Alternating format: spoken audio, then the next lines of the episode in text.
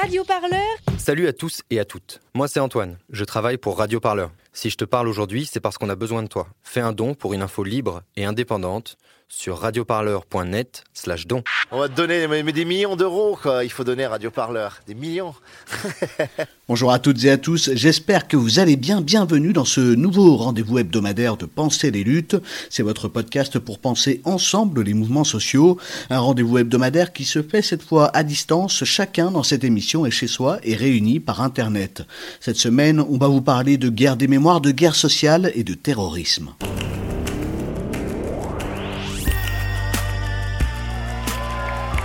Enfin, quelque chose se passe Pensez les luttes. Pensez les luttes, Quelque chose, mais quoi? Votre podcast hebdomadaire sur Radio Parleur.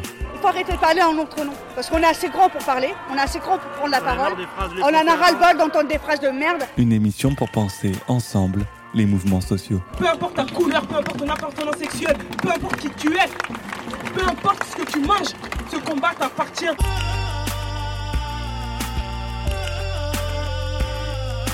Radio Parleur, le son de toutes les luttes. Je crois pas que ce mouvement il va s'arrêter de sitôt. On se quittera plus jamais, quoi. C'est impossible. Récemment, une actualité en a percuté une autre. Il y a eu ce projet de loi antiterroriste, il y a eu cette attaque terroriste qui a coûté la vie à Stéphanie Montfermé à Rambouillet le 23 avril. Et puis, et puis le 28 avril, il y a eu ce refrain qu'on n'avait pas entendu depuis longtemps. Ce refrain, c'est celui d'un conflit vieux de près de 40 ans entre la France et l'Italie. D'anciens activistes des années 70 interpellés en France pour être remis à l'Italie où ils sont accusés de plusieurs actes terroristes durant ce que l'on a appelé les années de plomb. 20 ans de violence politique, quand l'extrême gauche assassinait des leaders d'opinion, les néofascistes, eux, perpétraient des attentats de masse, comme à la gare de Bologne le 2 août 1980. Bilan humain de ces années de plomb, 12 690 attentats, 362 personnes tuées, des milliers de blessés et une blessure jamais refermée. Pour justifier ces arrestations, le président français Emmanuel Macron évoquait une prise de conscience de la France après les attentats perpétrés par le terrorisme islamiste sur son sol. Mais peut-on mettre sur le même plan terrorisme islamiste et lutte armée des brigades rouges en faisant fi du contexte, du temps et des idéologies? Alors, que sont les brigades rouges, les années de plomb ou encore le maire rampant italien? Qu'est-ce qui se joue en coulisses politiquement derrière l'interpellation de ces militantes et militants entre la France et l'Italie? On en parle tout de suite et c'est dans votre émission Pensez les luttes. On démarre comme toujours avec un petit son. C'est parti. En France, sept anciens membres des Brigades Rouges ont été interpellés ce mercredi matin et trois autres sont recherchés par la police. Parmi les personnes interpellées, Marina Petrella. Avec ces arrestations, les autorités françaises répondent favorablement à une demande ancienne de Rome, car toutes ces personnes ont été condamnées en Italie pour des actes de terrorisme. C'était dans les années 70 et 80 ce qu'on a appelé les années de plomb. Les Brigades Rouges, organisation clandestine d'extrême gauche, avaient commis de nombreux attentats jusqu'à l'enlèvement et l'assassinat du chef du gouvernement Aldo Moro en 1978. Allez, prenez le programme Radio Parleur. Et avant de débuter plus avant cette émission, je vais vous présenter nos invités. Serge Quadrupani, bonsoir. Bonsoir. Vous êtes journaliste, romancier, traducteur, éditeur littéraire libertaire. Vous avez été l'auteur d'une tribune en soutien à Cesare Battisti, sans pour autant clamer son innocence, et vous suivez l'exil de vos camarades italiens depuis les années 1980. Alessandro Stella, bonsoir. Bonsoir. Vous êtes un ancien militant du groupe Potere Operaio, puis du mouvement d'autonomie ouvrière. Réfugié en France en 1982, vous êtes devenu chercheur en histoire au CNRS et à l'école des hautes études en sciences sociales, le HESS. Gilet jaune sur le pavé parisien, auteur de Années de rêve et de plomb, des grèves à la lutte armée en Italie, aux éditions Agone.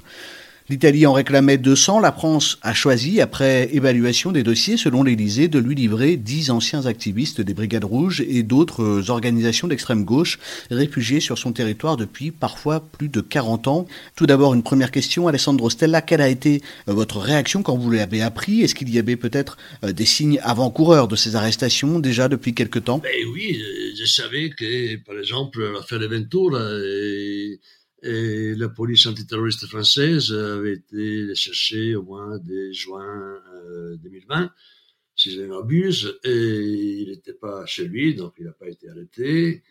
Et depuis, le pauvre, euh, il, il était obligé de dormir à droite à gauche, et voilà, pour échapper à la traque. Et puis finalement, il s'est constitué les 29 avril dernier, puisque voilà, avec les les juges étaient disposés à la mettre en liberté les, les arrêtés et par la suite faire marcher la procédure euh, judiciaire d'extradition.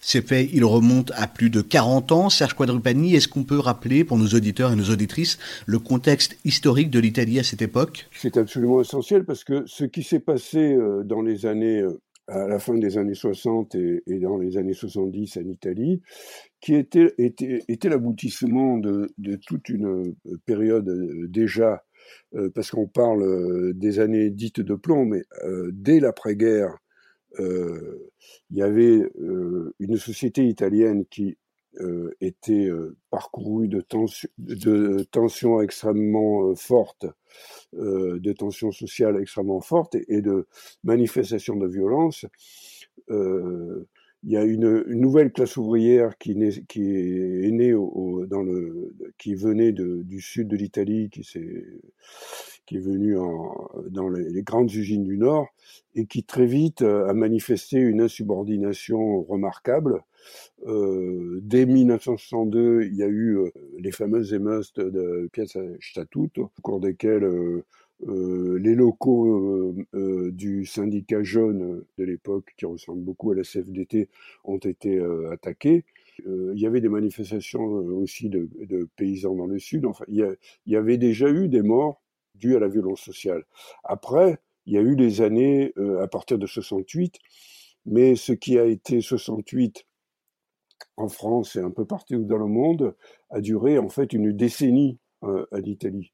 Et durant cette décennie, il y avait dans les usines une partie de la, classe ouvrière qui était euh, extrêmement euh, euh, opposée, qui a mené des luttes d'une radicalité inconnue jusque-là, et avec une violence croissante. dans les rues, dans les quartiers, euh, il y avait des, squats euh, populaires euh, très étendus. il y a un mouvement de femmes qui était, en train de naître, etc. C'est un, mai 68 qui a été teinté par la violence, qui était une violence inhérente aussi à la société italienne, qui sortait à peine des affrontements terribles entre le, fascisme et les, partisans, en particulier les partisans communistes. Et euh, le parti euh, communiste lui-même avait choisi, euh, pour obéir aux, décisions de Staline, qui avait partagé le monde à Yalta avec les Américains, a décidé que, l'Italie ne, ferait pas la révolution mais dès, la, fin de la guerre, il y a une partie de sa base qui aurait bien voulu euh, continuer euh, les affrontements et faire la révolution.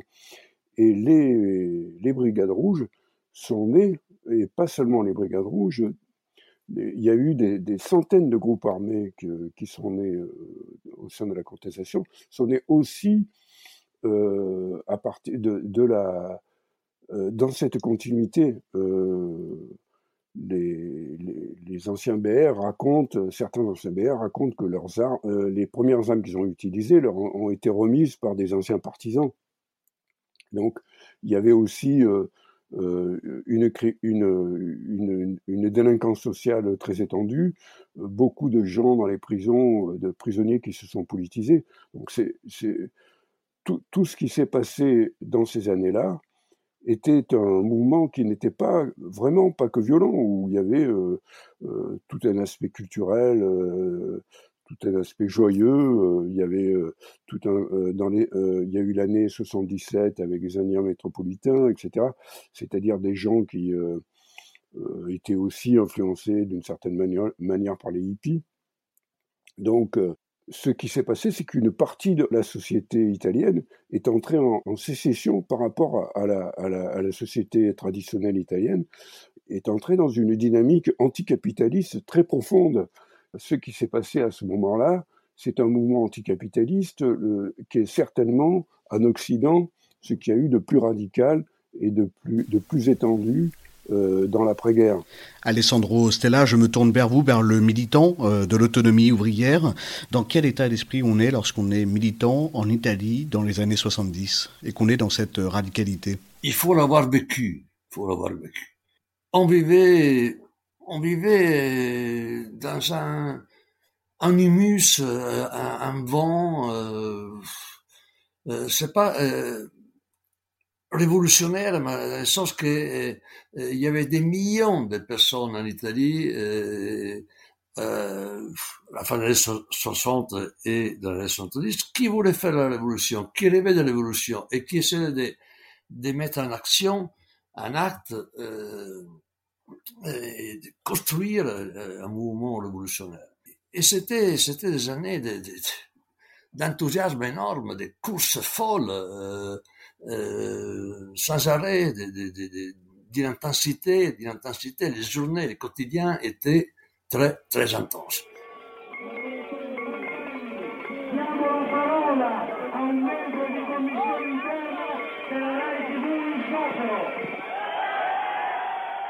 Et, moi, euh, pratiquement, à partir de l'âge de 14-15 ans, pendant 10 ans, j'ai très peu étudié, aussi bien au lycée qu'à l'université.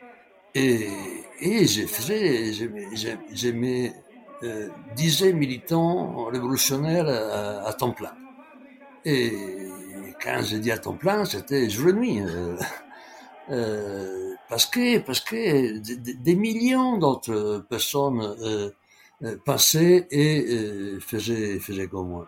Et, et cette tension, cette tension euh, qui, qui, nous portait, qui nous animait, euh, bah, on l'a, on l'a porté pendant une longue décennie en Italie et, et on voulait que ça ne s'arrête jamais. Si je vous comprends bien, Alessandro Stella, on est dans ces années 70 en Italie dans un contexte de quasi-guerre civile. C'est Francesco Rossi qui est devenu président de, de, de l'Italie dans les années 90 qui a déclaré qu'il y avait un début de guerre civile en Italie à ce moment-là et que lui s'est employé en tant que ministre de l'Intérieur et responsable d'État pour empêcher que les révolutionnaires prennent le pouvoir en Italie. C'est lui qui l'a déclaré. Et, et, il nous a fait la guerre. Il a mis, il a mis euh, dans la rue euh, les chars euh, d'assaut blindés et, et donné carte blanche à la police et aux carabiniers italien pour traquer les militants de groupe armé et pour euh, faire taire toutes les contestations. Voilà. Évidemment, contre le groupe armé, mais le groupe armé, c'était la pointe d'iceberg d'un mouvement révolutionnaire extrêmement vaste en Italie, extrêmement vaste. Et, et, et la répression s'est pas abattue seulement sur les militants des groupes armés, mais c'est abattu sur tous les mouvements euh, sociaux, les mouvements ouvriers, dans les usines, dans l'université. Une guerre civile dans laquelle vont s'affronter, Serco Drupani, euh, des groupes armés euh, d'extrême gauche, mais aussi des groupes d'extrême droite néofascistes accompagnés parfois des services secrets italiens. Il y a eu des, des organisations qui ont choisi le chemin de, la, de, de, de l'affrontement armé direct avec l'État, chemin qui était discutable très certainement. personnellement, euh, j'étais jeune à l'époque, mais je sais que j'étais pas, j'étais pas d'accord pour, euh, en tout cas pour les assassinats, parce que euh, je suis contre la peine de mort en général, et donc, mais on peut très bien comprendre que dans un moment où, dans les manifestations, il arrivait que des flics tuent, ou que dans les prisons, la répression se traduise par des morts, la répression des soulèvements de prisonniers se traduise par des morts, les gens aient, pu être tentés par le, passage à la lutte armée. Tout ça, euh, euh, euh, tout ce contexte-là, ne doit pas être ne doit pas être oublié. C'est ce qu'on fait semblant, ce que ce que fait l'opération aujourd'hui du gouvernement italien consiste à refouler toute cette histoire à faire comme si euh, il y avait eu 200 euh, personnes, euh, des, fous furieux qui avaient voulu s'attaquer s'attaquer à l'État. Ce qui s'est passé à, ce moment-là, c'est un affrontement social, une, guerre civile larvée, la guerre civile larvée a été gagnée par l'État italien. Il y a aussi un aspect sur lequel dont, dont je n'ai pas parlé, c'est que les morts les plus nombreux euh, sont du côté euh, euh, des attentats massacres, évidemment. Les, les, groupes, les groupes armés faisaient des attentats ciblés qu'on peut discuter. certaines de leurs cibles étaient particulièrement discutables, mais en tout cas, il y avait toujours la volonté de cibler des, des, personnes particulières parce qu'on estimait qu'elles jouaient un rôle particulier dans la répression ou dans l'exploitation. Alors que les, euh, il y a eu à plusieurs reprises, en, en 69, euh, il y a eu l'attentat de la Piazza Fontana. Je sais. Je connais les noms des responsables de l'attentat de Milan du 12 décembre 1969. Je connais les noms des responsables des attentats de Brescia et des premiers mois de 1974. Je connais les noms qui composent le sommet de la pyramide. Je connais les noms de ceux qui ont géré la stratégie de l'attention. Je le sais, car je suis un intellectuel, et mon métier est d'analyser les faits. Je sais mais je n'ai pas les preuves, ni même les indices. Un extrait du film de Nicolas Glimois, Les années de plomb, une tragédie italienne. Alors euh, Pier Paolo Pasolini n'a pas pu parler. Au final, les Italiens savent assez peu de choses sur euh, ces années de plomb, ces années 70 et surtout sur cette stratégie euh, de l'attention. Serge Quadrupani, qu'est-ce qu'on a appelé précisément cette stratégie de l'attention? Qu'est-ce que ça signifie? Ben, La stratégie de l'attention, c'était une stratégie plus ou moins concertée entre différentes euh, forces euh, occultes italiennes. C'était la loge P2, qui est une loge maçonnique de, de, gens du pouvoir, principalement dans la démocratie chrétienne et du Parti socialiste. Et c'était aussi le réseau Gladio. Le réseau Gladio, c'est un, réseau euh, qui en fait euh, avait d'autres noms euh, dans toute l'Europe occidentale. C'était un réseau qui avait été créé à l'initiative de l'OTAN pour euh, organiser euh, une, résistance armée en cas d'envahissement de, l'Europe par, euh, l'URSS. Il faut rappeler que c'était, on était au temps de la guerre froide. Il y avait des réseaux d'extrême droite, il y avait Gladio, il y avait la, la, la, P2, et il y avait les services secrets italiens, une partie des services secrets italiens. Tous ces gens-là avait euh, pour but d'obtenir de, de, que l'Italie glisse vers un régime euh, fascisant. Alessandro Stella, qu'est-ce qui va vous décider au juste à quitter euh, l'Italie au début des années 1980 et à prendre le chemin de l'exil? Ben Moi, je suis parti euh, d'Italie euh, exactement fin janvier 81, après avoir passé presque des ans en cavale cherché par la police. Je suis parti en même temps pratiquement que quelques centaines de, militants italiens.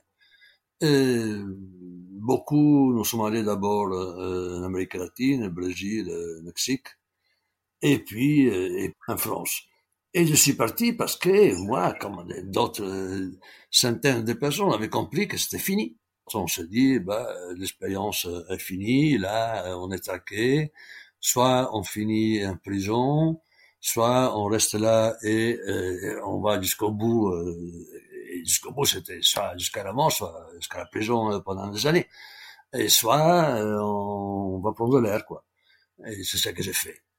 J'en pouvais plus de, de, la, de, la, de, la, tension que, que, qu'on vivait à ce moment-là en Italie, où où l'État italien, la police, les carabiniers commençaient à torturer systématiquement, euh, euh, les lois euh, de plus en plus euh, euh, dures, les prisons de plus en plus euh, spéciales, les tribunaux, pareil, les tribunaux spéciaux. Alors, après un transit par le Luxembourg, le Pérou, le Mexique ensuite, Alexandre Stella, vous débarquez à Paris en 1982.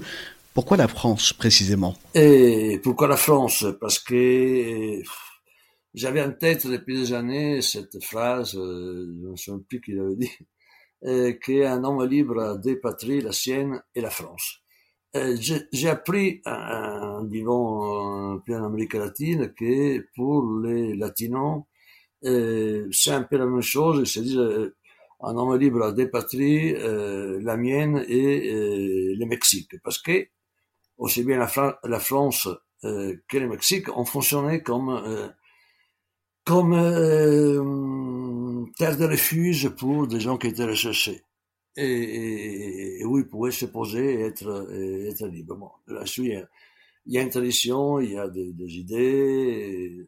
Et, pourquoi la France Pourquoi la France euh, s'est arrivée début 82 Parce que Mitterrand, il avait déclaré euh, à l'automne 81 euh, qu'il était disposé à accueillir les euh, les militants euh, italiens qui avaient participé à lutte armée à condition qu'ils déposent les armes. C'est que c'est que moi et, des centaines d'autres nous, avons fait. François Mitterrand, parlons-en justement. Le président socialiste est élu en 1981. Il va souligner dans plusieurs discours l'attachement de la France aux droits de l'homme, sa volonté euh, d'accueillir également ceux et celles qui seraient poursuivis pour des raisons politiques. Il explique également que les Italiens et les Italiennes qui auront renoncé à la lutte armée et montré leur volonté de s'intégrer en France pourront bénéficier d'une protection. Mais il précise également que la France n'accordera pas de protection aux personnes impliquées dans les crimes de sang. Oui, j'ai décidé l'extradition sans le moindre remords d'un certain nombre d'hommes accusés d'avoir commis des crimes. Oui, je n'en fais pas une politique.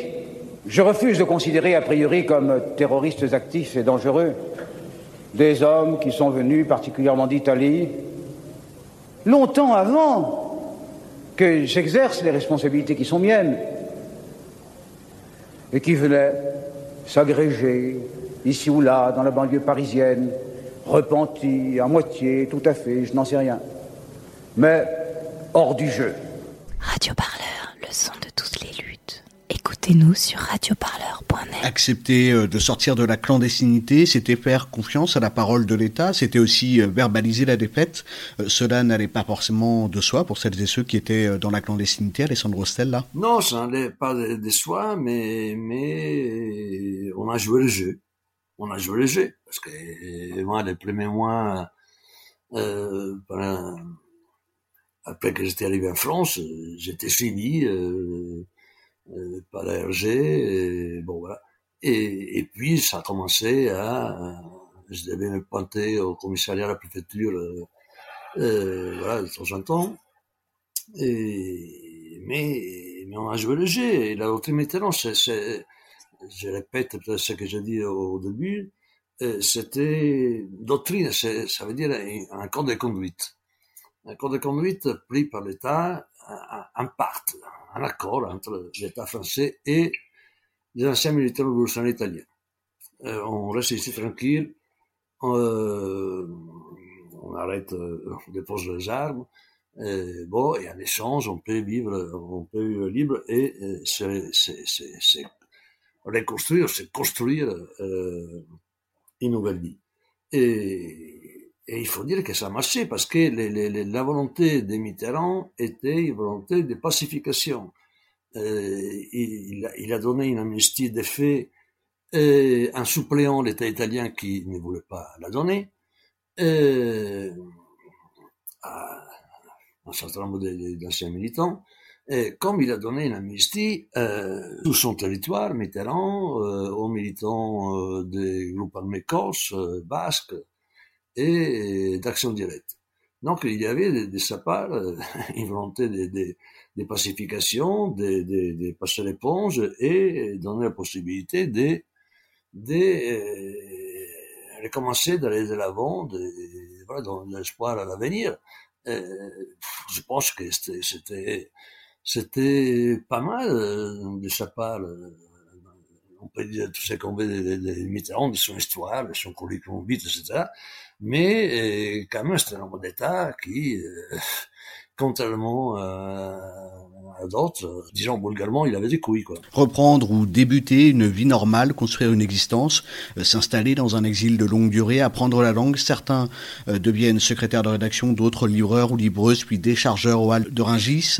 Euh, certains vont ouvrir les premiers vrais restaurants italiens à Paris, de passe-partout à Saint-Michel, le Sipario dans le 12e arrondissement ou la Tour de Babel, cette librairie italienne de la rue du Roi de Sicile dans le Marais. Mais la tentation de repasser la frontière, Alessandro Stella, elle est parfois très forte, trop forte pour certains et certaines. Oui, pendant les premières années, oui, c'était, dur, c'était fort la tentation de rentrer en Italie. Certains, ils sont retournés, certains ont, ont négocié, ont négocié, et retour en Italie et, prison, euh, voilà, pour, pouvoir euh, rentrer chez eux, parce qu'ils ils supportaient pas l'exil. Certains se sont rendus à la police italienne, ils ont fait quelques années de prison pour euh, s'en sortir comme ça, parce qu'ils supportaient pas des, des vivrières. Quelques-uns rares a continué à faire le retour dans le premier moitié des années 80. Euh, retour hein, en essayant de continuer la lutte en Italie. J'avais un très cher ami qui s'appelait Pietro Greco, dit Pedro, c'était un camarade de, de Padoue, et qui faisait ça, le retour entre Paris et, l'Italie, et qui a été tué euh, en 85, au mois de mars, je crois, à Trieste, alors qu'il sortait de, de l'appartement où il était, il était hébergé. Il a été tué à Buporton par, par la police politique italienne, la Digos, à Trieste, menotté, menotté au sol dans les caniveaux et fini au sol. Voilà. Il s'appelait Pedro. Serge Quadrupani, avant les années 2000, le gouvernement, les autorités italiennes euh, ne se souciaient qu'assez peu au final de récupérer euh, ces exilés italiens, ces militants italiens condamnés euh, par contumace. Qu'est-ce qui a changé dernièrement? C'est qu'à partir de, de, de, 2001, enfin un peu après 2001, que le gouvernement italien a commencé à, s'agiter de nouveau, parce qu'en réalité, cette situation même si le gouvernement italien faisait, si de temps en temps la justice italienne faisait des demandes d'extradition, euh, qui étaient toujours euh, repoussées, euh, et parfois accordées, mais le gouvernement n'exécutait pas l'extradition, c'était euh, finalement sans déclencher la colère spectaculaire de, de, du gouvernement italien, parce que en réalité c'était une espèce d'accord tacite entre le gouvernement euh, français et le gouvernement italien. Tout a changé uniquement pour des raisons électoralistes, pour des raisons de gesticulation électoraliste, absolument pas euh, pour, pour une, des vraies raisons de, de lutte contre, contre le terrorisme. Euh, ça, c'est un point important quand même. Alessandro Stel, là, on aurait pu euh, imaginer pour ces militants et ces militantes de la lutte armée italienne euh, une amnistie, une loi d'amnistie, comme on a pu le voir dans différents conflits ou guerres civiles par le passé. Il y a Monica Lanzoni qui est en train de terminer sa thèse à Paris 8 sur les réfugiés italiens.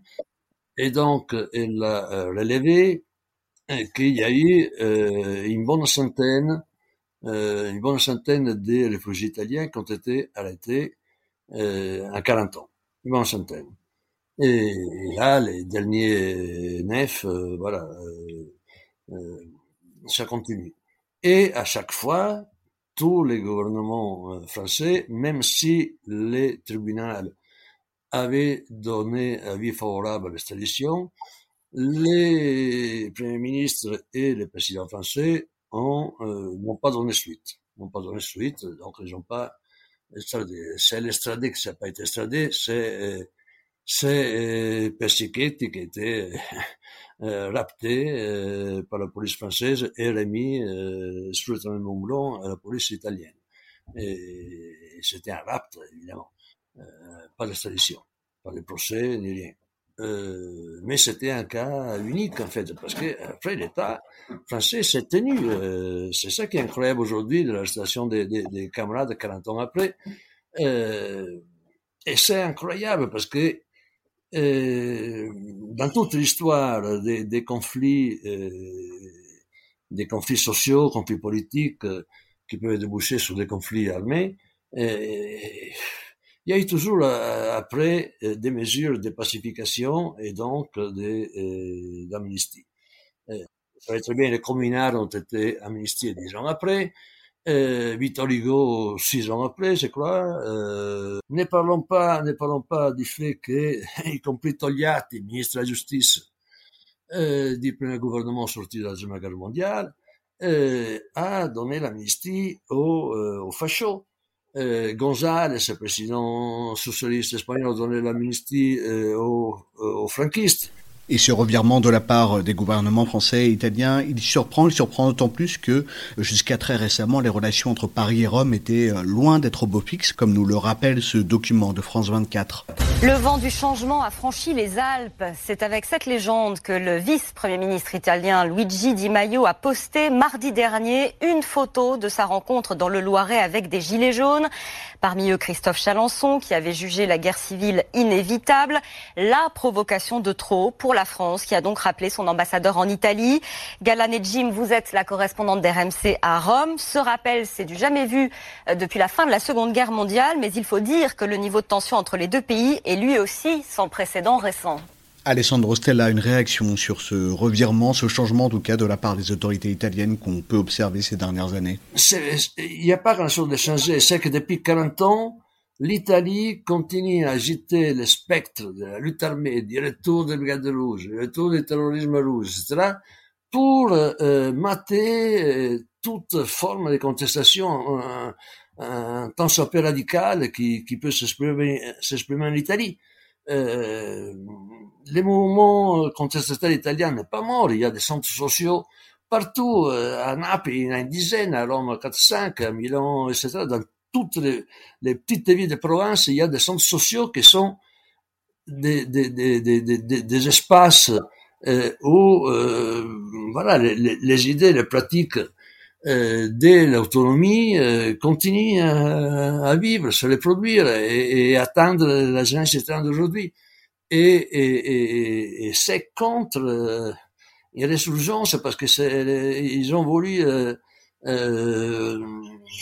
mettre mettre une parole de fin au conflit euh, social, au conflit des classes, oui, euh, les, les Italiens.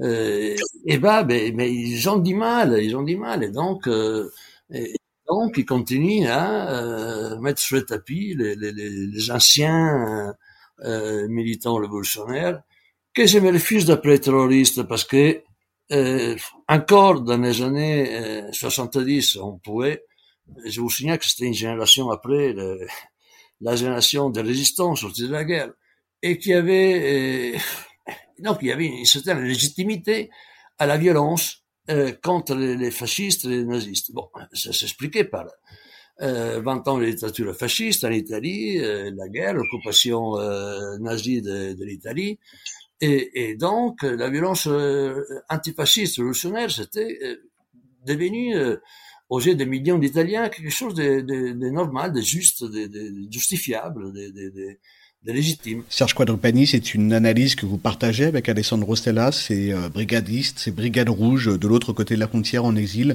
C'est une sorte d'épouvantail politique qu'on remet en avant régulièrement au niveau du gouvernement italien Alessandro parle du fait que depuis toujours le, le, le gouvernement italien euh, les gouvernements italiens successifs ont utilisé l'épouvantail euh, des années de plomb à chaque fois qu'il y avait la possibilité de, renouveau des, luttes euh, sociales. Bon, j'ai parlé par exemple de, euh, de mon côté de la Panthère, du mouvement étudiant de la Panthère, euh, qui a été euh, enseveli sous les sous les calomnies parce que euh, ils étaient accusés d'avoir des des, des, des des sympathies pour euh, pour les des anciens de Brigade Rouge. Enfin, dans la vallée de Suse, chaque fois qu'il y a des actes de sabotage ou de désobéissance civile, euh, on parle d'un regain, de d'un retour des des, euh, des années de plomb ou de de, de la violence armée.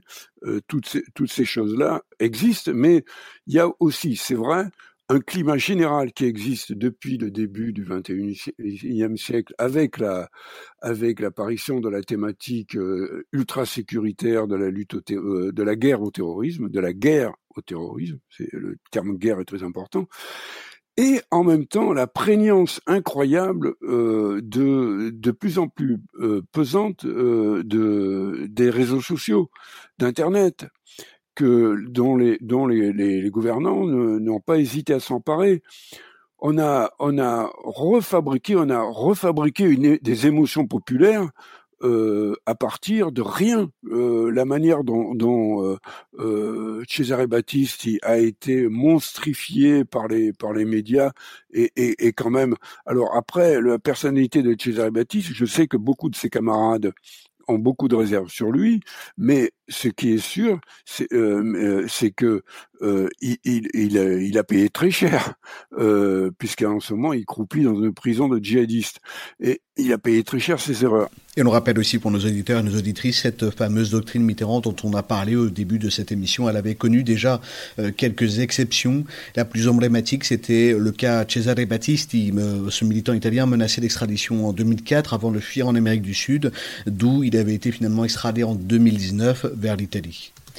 Et le garde des Sceaux, euh, Éric Dupont-Moretti, lui avait attribué à ce militant euh, des propos comme quoi il reconnaissait sa culpabilité dans les euh, crimes qui lui étaient imputés et également qu'il se serait soi-disant moqué de ses soutiens français qui l'avaient accompagné et soutenu durant ses années d'exil en France. Ben, oui, bien sûr, parce que à part le fait que euh, les, prétendus aveux de Cesare Battisti ont été obtenus euh, face à une justice qui fait peser sur lui euh, deux peines de perpétuité. Euh, qu'on peut, on peut imaginer que dans ces cas-là, euh, euh il peut y avoir des tractations, mais il n'y a, pas seulement euh, pour obtenir un peu de que, que la, la, peine se relâche un peu et que moi, moi, je n'accorde pas une grande valeur à des aveux obtenus dans, dans, dans, dans ces conditions. Mais peu importe, il y a beaucoup de gens comme moi euh, qui ont défendu Cesare Battisti, non pas sur parce qu'il aurait été innocent de, de, de tout ce dont, dont on l'accusait, mais bien euh, sûr pour les raisons pour lesquelles on, défend aussi tous les autres. C'est euh, euh parce que ça fait partie d'une d'une époque, d'une histoire de lutte sociale pour laquelle l'amnistie devrait euh, devrait jouer. Et ce qui est euh, très impressionnant aujourd'hui, c'est effectivement comment ça se fait que ce thème de l'amnistie est désormais annihilé.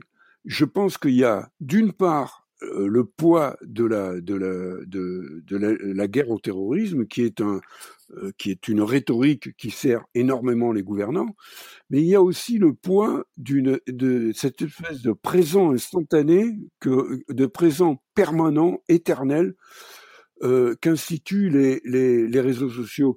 Euh, euh, ce qui a été fait il y a 50 ans, c'est pareil que ce qui est fait aujourd'hui. Ce qui compte, c'est l'émotion qu'on arrive à, susciter à propos de tel ou tel fait. À partir du moment où on suscite cette, émotion, euh, on perd tout rapport avec le contexte historique. Ce qui compte, c'est de punir celui qui est, qui est le, le mal incarné. Voilà. Pour suivre le mal incarné, c'est en quelque sorte ce que s'est proposé de faire euh, le garde des Sceaux, Éric Dupont-Moretti, sur l'antenne de France Inter, en comparant les militants euh, de la lutte armée en Italie dans les années 70 aux terroristes du Bataclan. On l'écoute tout de suite sur France Inter. La France a euh, choisi d'extrader sept personnes, anciens brigadistes, mm. responsables de crimes de sang, c'est ce qui fait en sorte qu'il n'y a pas de différence avec la jurisprudence 10 de François Mitterrand. Jean-Luc Mélenchon, par exemple, s'est dit affligé par cette politique des coups de menton. Est-ce que c'était bien utile d'aller chercher les grands-parents, voire des arrière-grands-parents au soir, pour les envoyer en Italie et qu'ils purgent leur peine si longtemps après. Je rappelle que c'était dans les années 70. Ah oui, alors Ah oui, et je vais vous dire pourquoi. Est-ce que nous aurions accepté qu'un des auteurs du Bataclan, par exemple, parte vivre 40 ans tranquillement en Italie Pensez les luttes, votre podcast hebdomadaire sur Radio Parleur. Pour penser ensemble les mouvements sociaux. Serge Quadrupani, on entendait à l'instant euh, le garde des Sceaux Éric Dupont-Moretti comparer le terrorisme de la lutte armée en Italie dans les années 70 avec le terrorisme du Bataclan en France. Qu'est-ce qui vous évoque ce parallèle? Euh, Le parallèle est, absolument infâme. Euh, puisqu'on met en parallèle des égorgeurs et des, assassins. Les, seuls, le seul parallèle qu'on pourrait faire, c'est avec les, les, responsables des attentats massacres, euh, qui sont eux du côté de l'extrême droite et des services secrets italiens, et qui n'ont jamais, jamais, jamais été euh, euh réellement identifiés réellement poursuivis pour leur, pour leur, crimes. Donc, euh, ce parallèle est, est, absolument scandaleux. Comme je vous l'ai expliqué, il s'agissait, quand il s'agissait d'attentats de l'extrême gauche, c'était toujours des attentats ciblés euh, qui avait euh, avec une finalité politique précise dans le cadre d'un conflit social euh, armé des deux côtés. Bon, ça c'est un point, mais le, le, deuxième point que, que je souhaiterais développer un peu, un peu plus, c'est que tous ces gens qui sont poursuivis, qu'on veut extrader, ont été condamnés dans des procès qui sont extrêmement sujet à caution, qui était de, euh, c'était une, une, euh, justice d'exception qui, euh, qui s'exerçait.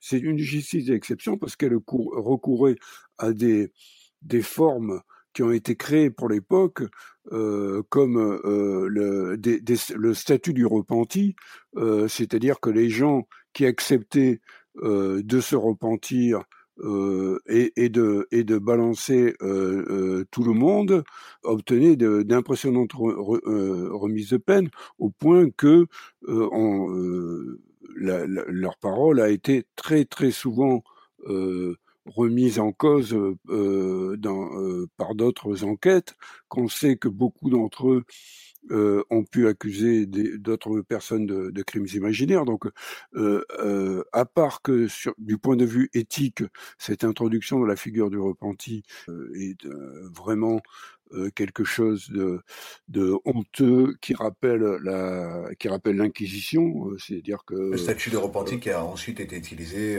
pour lutter contre la mafia italienne notamment. mais oui et ça a été ensuite utilisé dans la lutte contre la mafia. Mais le recours à, à, à, cette, euh, euh, au, repenti d'une part, le recours aussi à des lois euh, euh de matrice fasciste, c'est-à-dire qu'il y a un, toute une partie du, du, du, code pénal italien qui remonte à l'époque fasciste, qui remonte aux années 20, aux années 30, et qui qui n'ont jamais été qui n'ont jamais été abolis.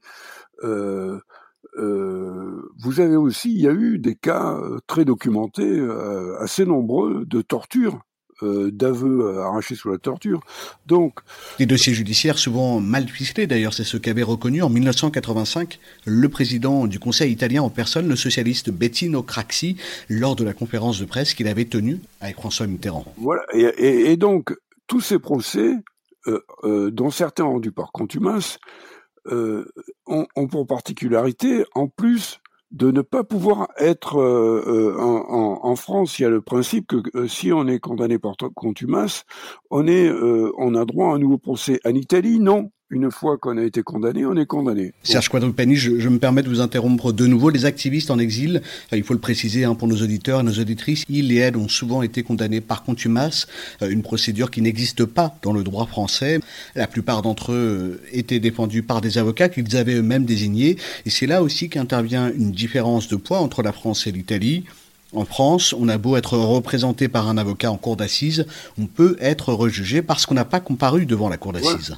exactement parce que euh, c'est le une fois que le l'accusé comparé, il, il peut avoir l'occasion de faire mieux valoir ses raisons, même s'il a été représenté par un avocat, euh, s'il est lui en, euh, en, personne devant le devant le, le tribunal, il, il, peut avoir des, des le, la possibilité d'un procès plus équitable. Donc, ce sont les principes, ce sont des principes judiciaires euh, tout de même euh, fondamentaux qui qui n'étaient pas du tout respectés. Donc euh, si la justice française a, a, a, souvent été réticente à faire ces extraditions, c'est aussi parce que euh, elle était consciente du caractère euh, euh extrêmement discutable de la de, de, de des procès italiens, des procédures italiennes. Alessandro Stella, ce parallèle euh, d'Éric Dupont-Moretti entre terrorisme islamiste, attentat du Bataclan et militant de la lutte armée italienne dans les années 70, il vous fait réagir comment vous?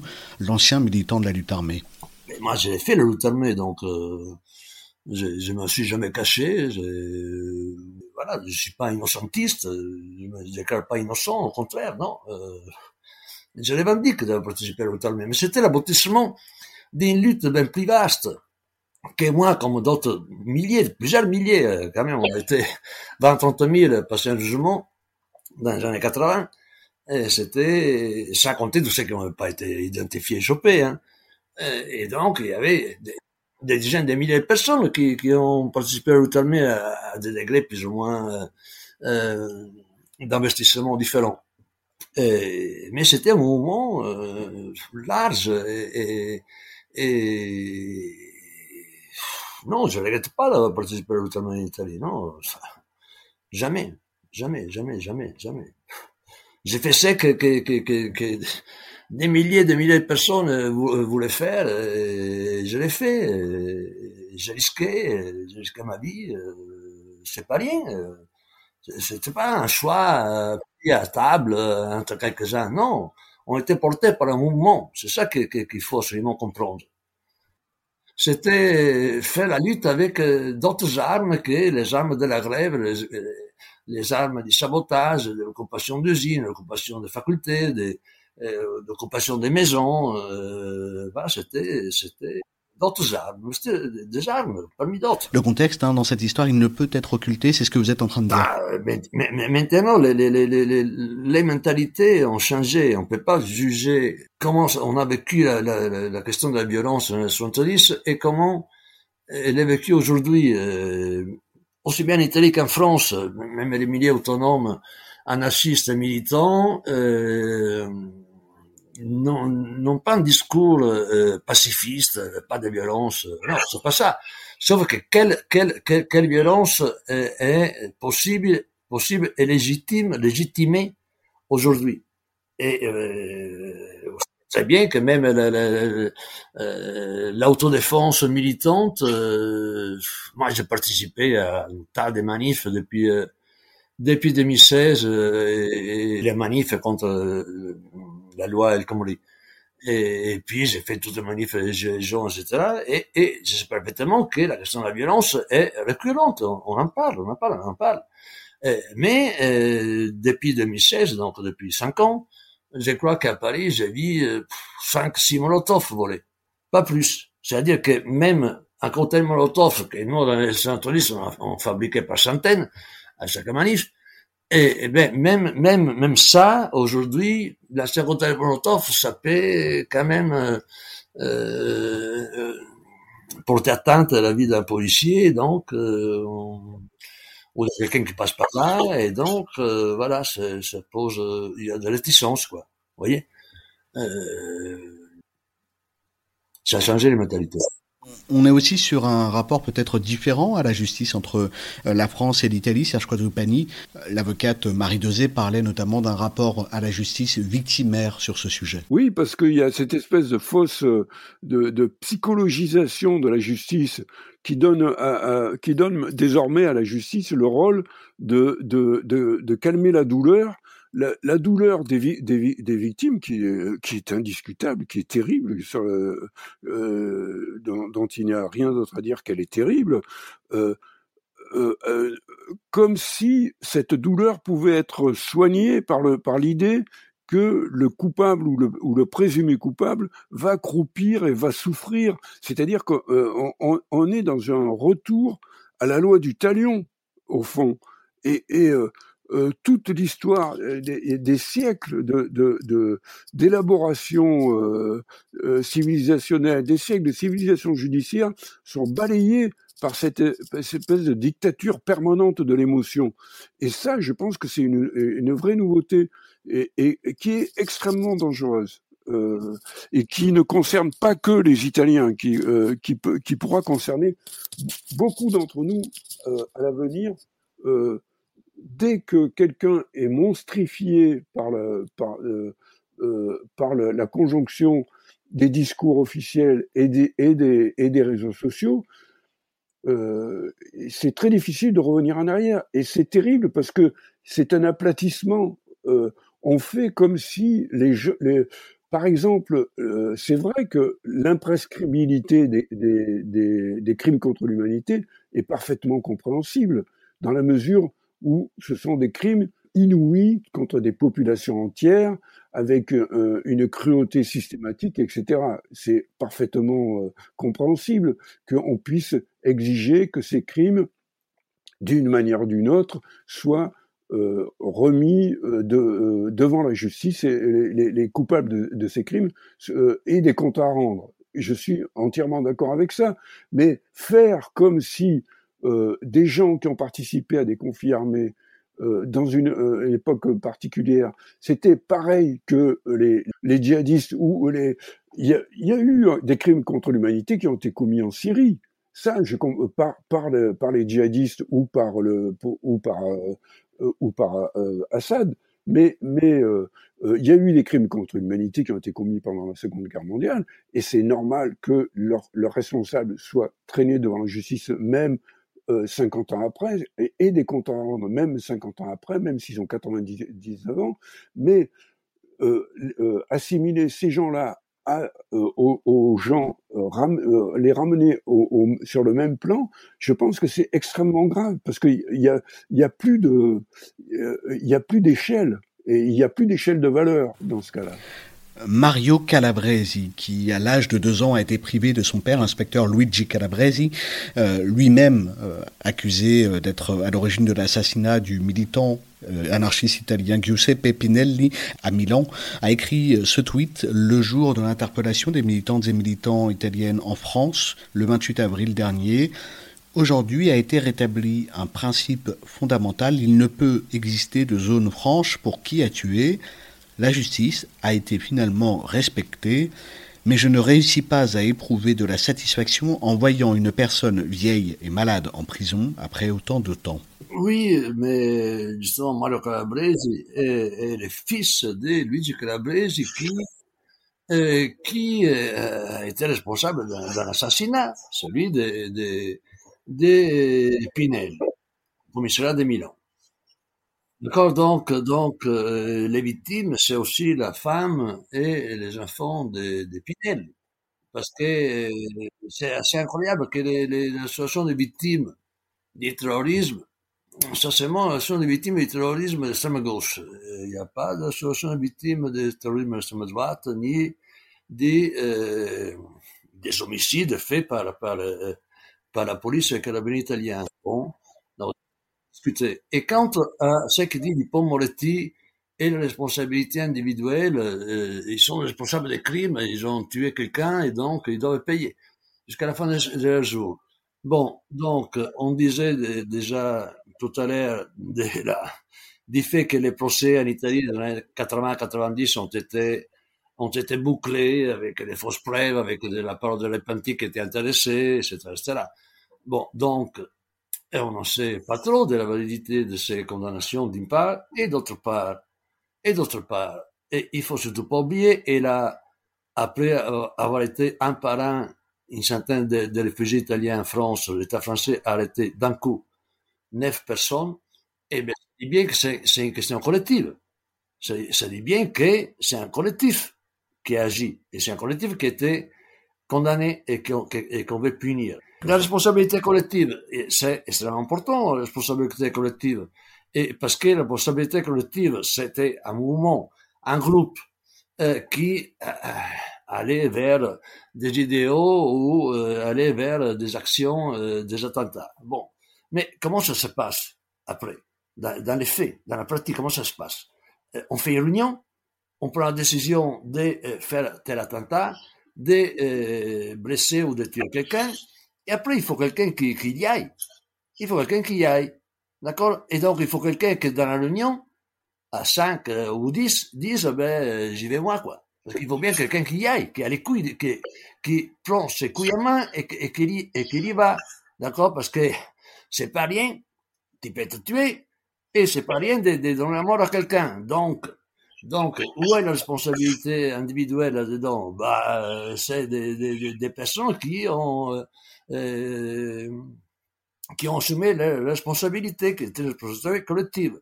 Mario Moretti, dans son livre Interview avec Rossana Rossand et Carla Mosca, euh, paru à Amsterdam il y a quelques années, euh, traduction française, et, il dit, dit cette euh, chose que, euh, que quand, une fois que la direction stratégique de la Brigade Rouge a décidé que finalement il fallait tuer Aldo Moro, et ben, euh, après, quelqu'un devait bien les faire, euh, pour de vrai, quoi. Et, donc, Marie Moretti, donc euh, leader des, des Brigades Rouges, il a dit, ben, quelqu'un doit bien les faire, je les fais moi, quoi. est-ce lui responsable, lui seul, ou est-ce une responsabilité collective des Brigades Rouges et du mouvement révolutionnaire italien? C'est ça que la justice n'avait pas, évidemment, pour en considération la responsabilité collective, mais elle devrait. Elle devrait, parce qu'elle existe, la responsabilité collective. En France, on a désormais une journée de commémoration pour les victimes du terrorisme et on envisage de leur construire un mémorial. En parallèle, la campagne présidentielle française est en train de démarrer. La majorité euh, actuelle axe beaucoup euh, celle-ci, cette campagne sur les questions de sécurité intérieure. Serge Quadrupani, est-ce que Emmanuel Macron, le, futur candidat Emmanuel Macron, euh, ne cherche pas aussi à donner des gages à la droite française en s'inscrivant ici dans la, la continuité de cette question de sécurité intérieure, de cette question sécuritaire euh, avec euh, ces Italiens. Bien sûr, mais il sait plus quoi faire pour euh, lancer des clins d'œil à la droite et à l'extrême droite, parce que de toute façon, depuis depuis le début, la, stratégie de Macron est très simple. il, pense que il faut qu'il gagne contre Le Pen euh, parce que parce que la gauche est en morceaux, la gauche institutionnelle étant en morceaux euh, et, et c'est, euh, étant complètement déconsidérée déconsidération qui, à mon avis, est très très largement méritée, mais le résultat c'est que euh, il, euh, il, pense qu'il y a plus que aura plus que lui euh, face à Le Pen, que donc il faut qu'il drague au maximum la droite et que la gauche finira toujours de toute façon par voter pour lui parce qu'elle préférera voter pour lui que pour Le Pen. Euh, ça c'est ça c'est ce qu'il pense, mais euh, moi je pense qu'il risque de. Le problème c'est qu'à force de toujours choisir pour le, le moins pire, on finit par se dire bon bah alors autant aller au pire. Hein. Euh, donc, euh, euh, je ne suis pas du tout sûr que cette stratégie soit gagnante. En tout cas, ce qui est sûr, c'est que l'extrême droitisation du monde passe aussi par Macron et que cet acte qu'il ose prétendre dans le cadre de la doctrine Mitterrand, cette, volonté d'extrader les Italiens, en fait partie, mais c'est qu'une petite partie ça n'empêche pas que ça vaut vraiment la peine de se battre sur ce terrain-là aussi. Je pense que la guerre des mémoires euh, fait partie de la guerre sociale et que nous devons mener la guerre des mémoires pour libérer les années 70. Et la mémoire, on la réfléchit, on la débat, on la discute, on la pense ensemble sur votre podcast de Penser les luttes. C'est malheureusement la fin de cette émission. Merci à tous les deux d'avoir répondu à notre invitation sur Radio Parleur. Merci beaucoup. Je rappelle à nos auditeurs que vous êtes Serge Quadrupani, journaliste, romancier, traducteur, éditeur littéraire libertaire et vous avez été l'auteur d'une tribune en soutien à Cesare Battisti. Alessandro Stella, vous êtes un ancien militant du mouvement d'autonomie ouvrière, militant de l'autonomie italienne, réfugié en France en 1982. Vous êtes aujourd'hui chercheur en histoire au CNRS et à l'école des hautes études en sciences sociales à l'EHESS, gilet jaune sur le pavé parisien, auteur de Années de rêve et de plomb, des grèves à la lutte armée en Italie aux éditions Agone. Merci à vous tous et à vous toutes, chers auditeurs et chères auditrices. On se donne rendez-vous pour un prochain podcast de Penser les luttes et c'est jeudi prochain sur Radio Parleur. À très bientôt.